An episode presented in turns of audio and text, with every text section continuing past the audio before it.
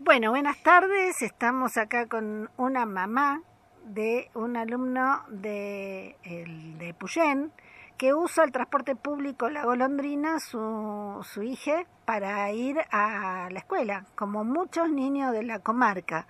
Te saludo, Lital, ¿cómo te va? Hola, ¿qué tal, Claudia? ¿Cómo estás? Bien, bueno, acá preocupados por esta situación que se está dando, que parece que el transporte de la golondrina no solo no adecuó los horarios ¿no? para los niños, sino que además disminuyó las frecuencias. Contame un poquitito lo que sabes del tema. Sí, la verdad que, bueno, nos desayunamos esta noticia ayer eh, y la verdad que yo quedé con manojo de nervios porque ya es bastante complicada la situación. Eh, hay varios niños, de, en principio, en lo que yo conozco, de Puyén y del Hoyo, en este caso en particular, que vienen usando esta tráfico de golondrinas para llegar al secundario. Eh, no tenemos otra posibilidad, es esta nuestra única posibilidad. El horario no coincidía exactamente, nosotros ya estábamos en el proceso de juntar firmas haciendo una nota para pedir que muevan un poquito el horario de una de las traffic para que los niños no tengan que estar bollando una hora cuando llegan a la escuela y ni tampoco tener que retirarse una hora antes para poder tomarse la traffic para volver, porque esa venía siendo la situación. Pero a pesar de eso, por lo menos tenían cómo llegar.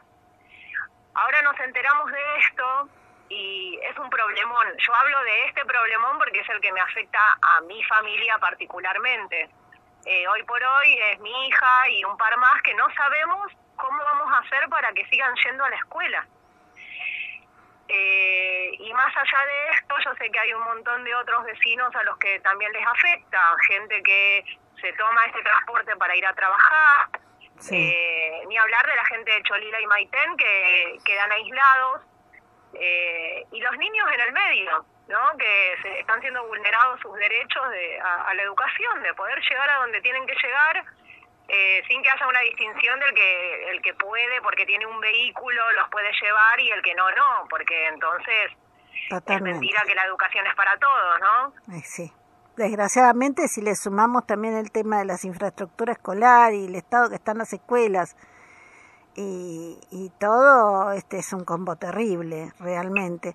Por ahí también había una vecina que comentaba que hay chicos que vienen a la fábrica de alfajores que pertenecen a la APAD, ¿no? que es la Asociación de, por los Derechos de Discapacitados y que también quedan colgados. O sea que acá se están vulnerando unos cuantos derechos con esta eh, disminución de la frecuencia porque va a ser una disminución, ¿no? Van a venir tres veces por, por semana, nada más. Claro, y de esas tres veces, eh, días hábiles son solo dos. Claro, y que los chicos que hacen faltan, tienen que faltar porque no tienen transporte. Qué locura. Claro, y en el caso de esta vecina que comentaba los chicos de la fábrica de alfajores, ella decía, son chicos con discapacidad, que es su única oportunidad de, de, socializar. Eh, es algo muy importante, muy básico, eh, lo necesitan. Entonces esto no es algo de, un privilegio que estamos pidiendo, es un, un derecho básico, eh, es un servicio público. y totalmente. Realmente, digamos que de, los días de semana funcione solo lunes y miércoles, es como... Es un abandono.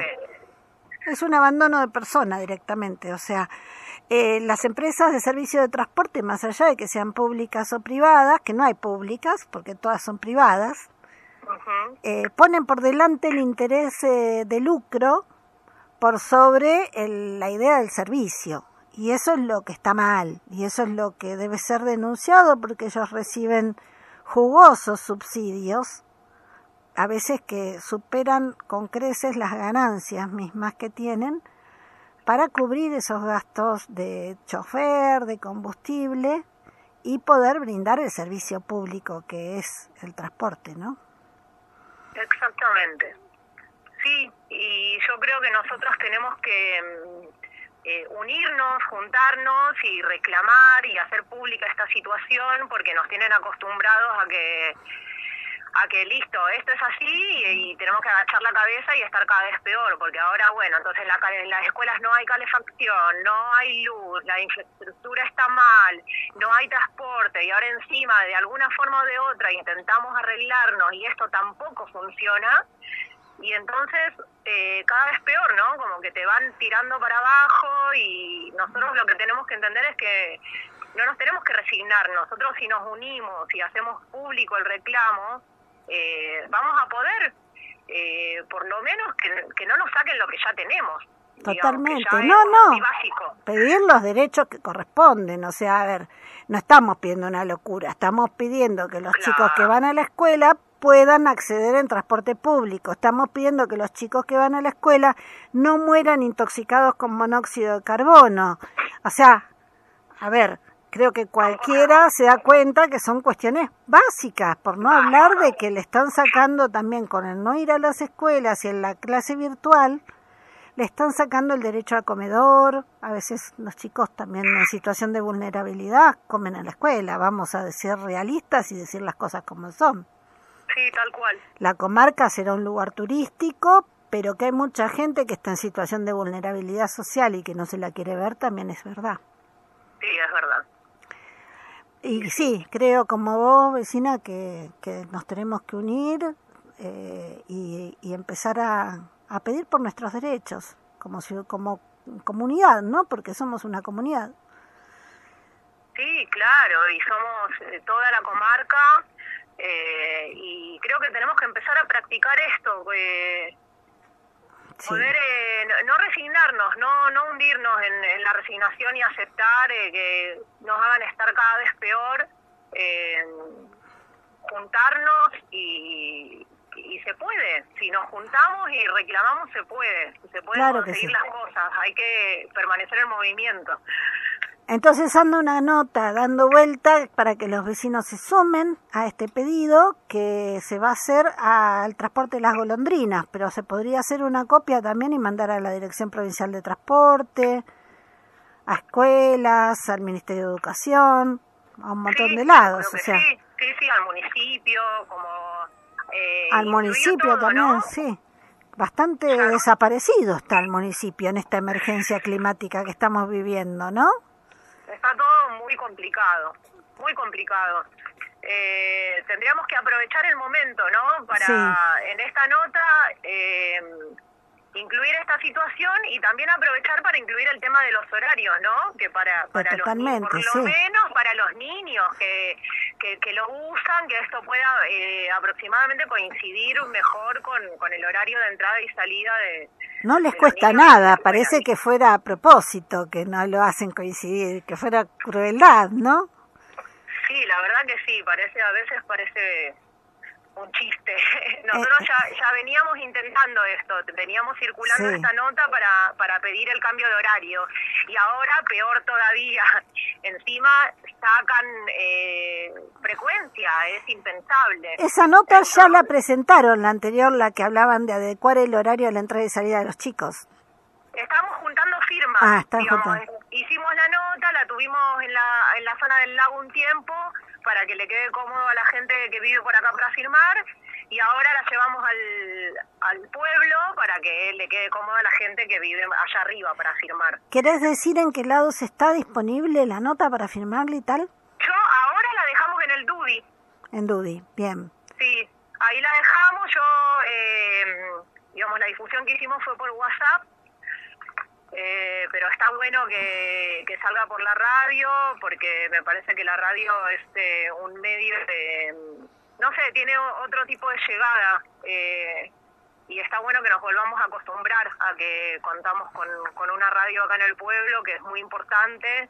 Ojalá que cada vez tecnológicamente, digamos, se pueda hacer que, que tenga más alcance y que llegue con más facilidad a mucha gente porque la realidad es que es muy importante que estemos eh, comunicados entre todos. Si no, hay cosas de las que uno no se entera directamente y después, bueno, sabemos a quién le conviene que no nos enteremos de las cosas. Sí, bueno, en eso estamos, ¿viste? Por lo pronto tenemos el proyecto de la radio móvil que hoy vamos a estar transmitiendo en la Rinconada de Puyén y por las condiciones climáticas no pudimos porque bueno, estamos a la intemperie, en un gazebo, ¿no? Con la antena y con los equipos que se te mojan y demás.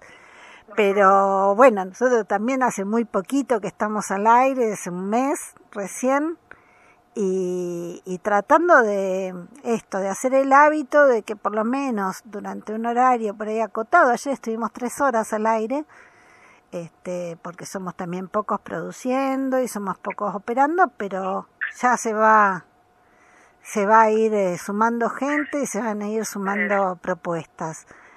Pero en eso estamos, ¿viste? En que el vecino se vuelva a apoderar de la radio, que es una radio comunitaria, por consiguiente, nosotros la ponemos a disposición de quien quiera tomar el micrófono y hacerse cargo. Sí, sí, está buenísimo. Yo creo que es muy valioso eso. Así que eh, hasta que se nos vuelva a generar la costumbre, ¿no? De que contamos con esto, podemos participar. Eh, es una gran oportunidad, me parece. Así que ojalá que, que cada vez más eh, podamos participar. Y, y bueno, y con respecto a la nota, eh, estamos entonces en proceso de armar la nota para para hacer este reclamo eh, y cuando la podamos tener eh, armada, eh, ahí la haremos circular como para que todos puedan aportar o, también aportar ideas de a dónde la podemos llevar. Perfecto. sí, perfecto. Bien, bien. Bueno, muchas gracias Lital por prestar tu voz este, bueno, gracias, y bueno, cuenten con Radio Asamblea para seguir movilizando tanto la nota como los reclamos en sí mismos. Bueno, muchas gracias. Listo, te despido al aire, un abrazo. Un abrazo.